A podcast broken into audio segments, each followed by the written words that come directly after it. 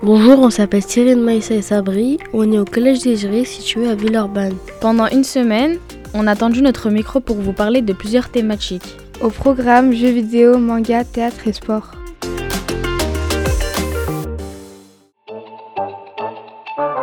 Dans cet épisode, on vous emmène en immersion au Théâtre national populaire de Villeurbanne. On a un rendez-vous avec Sarah qui va nous faire découvrir les coulisses. Bienvenue au TNP, qui est le Théâtre national populaire de Villeurbanne. Je suis Sarah Sourpe et je travaille au Théâtre national populaire de Villeurbanne. Et je suis attachée aux relations avec le public sur le secteur de la cohésion sociale. Alors ce théâtre, est assez ancien parce que euh, est né en 1920, donc il a plus de 100 ans. Salut. Donc ça c'est chouette parce que du coup c'est un, un, théâtre aussi qui fourmille tout le temps, il y a plein de corps de métiers différents. Du coup on est plus d'une soixantaine de salariés permanents ici au théâtre. Théâtre national populaire du coup, euh, pourquoi Populaire pour toi ça évoque quoi comme mot Euh, connu Alors non justement, c'est pas dans le, dans le sens de connu, c'est populaire au sens de, de population, de peuple. C'est un théâtre euh, qui euh, a une volonté de rassembler en fait le peuple et de rassembler, on va dire, toutes les catégories euh, sociales. Et il commence son histoire à Paris. Et le problème, c'est qu'à l'époque, bah, en fait, le théâtre, c'était essentiellement, on va dire, pour un public bourgeois. Et surtout aussi au théâtre, à l'époque, on avait des théâtres à l'italienne. Il y a des places où, tu vois, on voit beaucoup moins la scène et on entend beaucoup moins les comédiens. Et en fait, le problème à l'époque, c'est qu'on crée des inégalités déjà au théâtre, rien que par le placement des gens. C'est-à-dire que plus on paye cher sa place, et mieux on est placé. Et en 1951, on a un certain Jean Villard qui reprend la direction du théâtre, du TNP, donc toujours en face de la Tour Eiffel. Si euh, jamais demain tu es directrice d'un théâtre et que tu as envie d'aller euh, toucher un public euh, qui vient pas au théâtre, qu'est-ce que tu fais? Un- euh, genre une scène sur leur envi- environnement? Des spectacles qui leur parlent Ouais. Première, le premier rempart, on va dire, pour quelqu'un qui n'a pas forcément l'habitude d'aller au théâtre et qui n'a pas les moyens, c'est le prix. Et nous, ici, en fait, au TNP, on a des tarifs préférentiels. C'est Jean Villard, du coup, qui était un peu à l'initiative de ça. C'est lui, du coup, qui s'est dit que, en fait, les gens, ils devaient payer en fonction de ce qu'ils gagnaient. Par exemple, quelqu'un qui est au chômage aujourd'hui va payer sa place moins cher que quelqu'un qui, euh, qui a un, un travail, euh, qui gagne bien sa vie. C'est combien euh, les places ici? Alors ici, du coup, ça va entre 2 euros, qui est le tarif solidaire. Le plein tarif, c'est 25 euros. C'est quoi qui a ramené le théâtre euh, à Villeurbanne? En 72, du coup, euh, le ministre de la Culture, il propose à un, certain Roger Planchon de reprendre la direction du TNP à Paris. Et en fait, euh, Planchon refuse. Alors, il refuse pas la direction, mais il dit euh, Moi, euh, si je, je deviens directeur du TNP, je, je veux quand même qu'il y ait une condition c'est que le TNP euh, se déplace à Villeurbanne. Lui, à l'époque, il travaille au théâtre des Marronniers, à côté de la place Bellecour. On est dans, un système à l'époque de politique de décentralisation culturelle, c'est-à-dire où on a envie de sortir un peu de cette euh, bourgade parisienne. Du coup, on a déménagé euh, à Villeurbanne. Alors pourquoi Villeurbanne? Cette ville, en fait, c'est vraiment une ville ouvrière. Et ce bâtiment-là, en 1934, il, est né en fait en même temps que euh, la mairie de Villeurbanne et la place.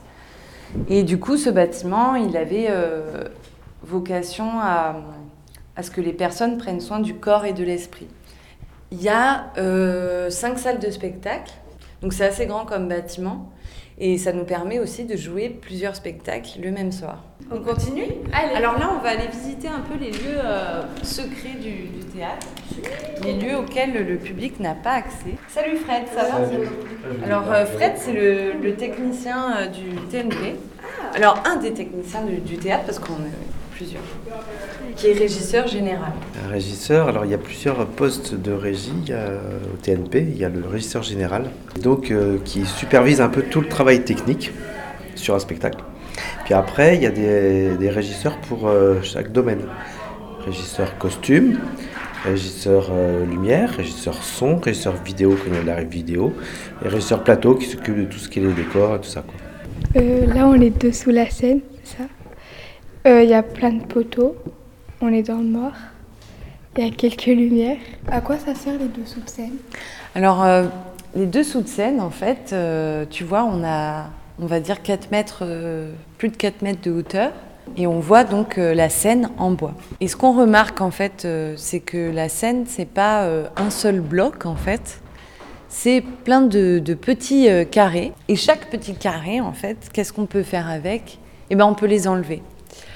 Et au théâtre, c'est hyper important ça parce que ça nous permet de faire des apparitions et des disparitions de comédiens. Et les comédiens, ils peuvent venir du dessous, mais aussi ils peuvent venir du euh, dessus. C'est-à-dire que euh, on a aussi euh, de la machinerie euh, technique qui permet, par exemple, euh, comme euh, Johnny Hallyday, de venir en fait, euh, tu vois, par, euh, par le haut de, de la scène et de descendre sur scène comme ça. Donc ça, c'est une loge individuelle. C'est chouette, hein? Nous sommes rentrés dans une loge d'artistes. Euh, Il y a un canapé. Il y a un grand miroir avec des lumières. Voilà, donc là on est dans la loge commune, les équipes, tu vois, avant de jouer la pièce, se retrouvent avec le metteur en scène pour euh, qu'ils puissent faire des retours ou au contraire qu'ils donnent un peu des, ce qu'on appelle des indications de jeu aux comédiens. Tu vois ce que c'est les joueurs de foot à la mi-temps en fait. Exactement. Voilà la salle. Euh, C'est une grande salle avec des rideaux noirs. Euh, Il y a des instruments, plein de sièges rouges et noirs. Et derrière, il y a les personnes qui font les lumières. Dans la salle Planchon, là, on a 667 sièges parce que euh, du coup, euh, le théâtre, c'est vraiment un monde de superstition. Et euh, notamment, en fait, euh, 666, c'est le chiffre du diable. Donc du coup, c'est pour ça, tu vois, qu'on qu'on a euh, 667 sièges dans cette salle. Voilà, il y a plein de petites histoires comme ça.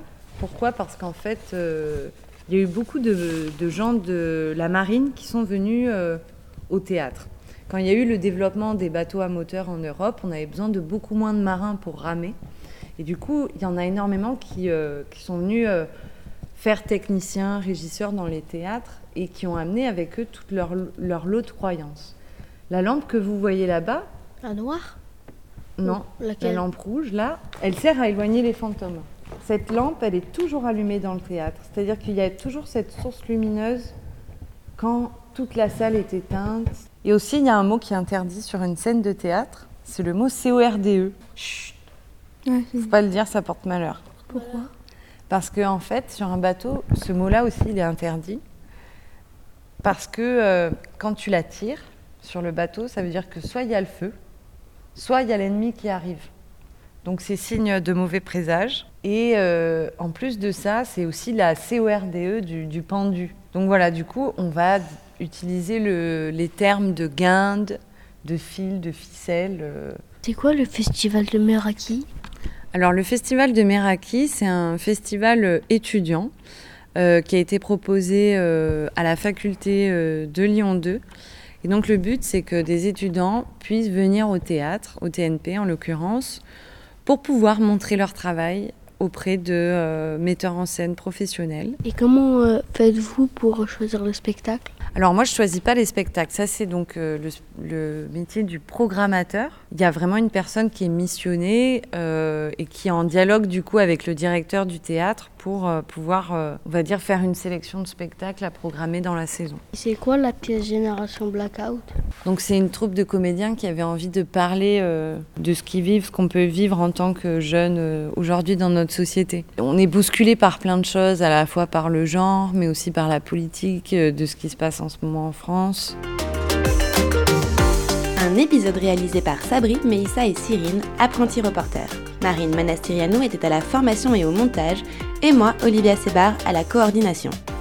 Vous avez pu y entendre les musiques Sony et Upbeat Hit de R.A. Le Mikado, c'est un podcast inclusif produit par Yastrou dans le cadre d'un projet de remobilisation de la cité éducative de Villeurbanne, mené avec l'association Acoléa.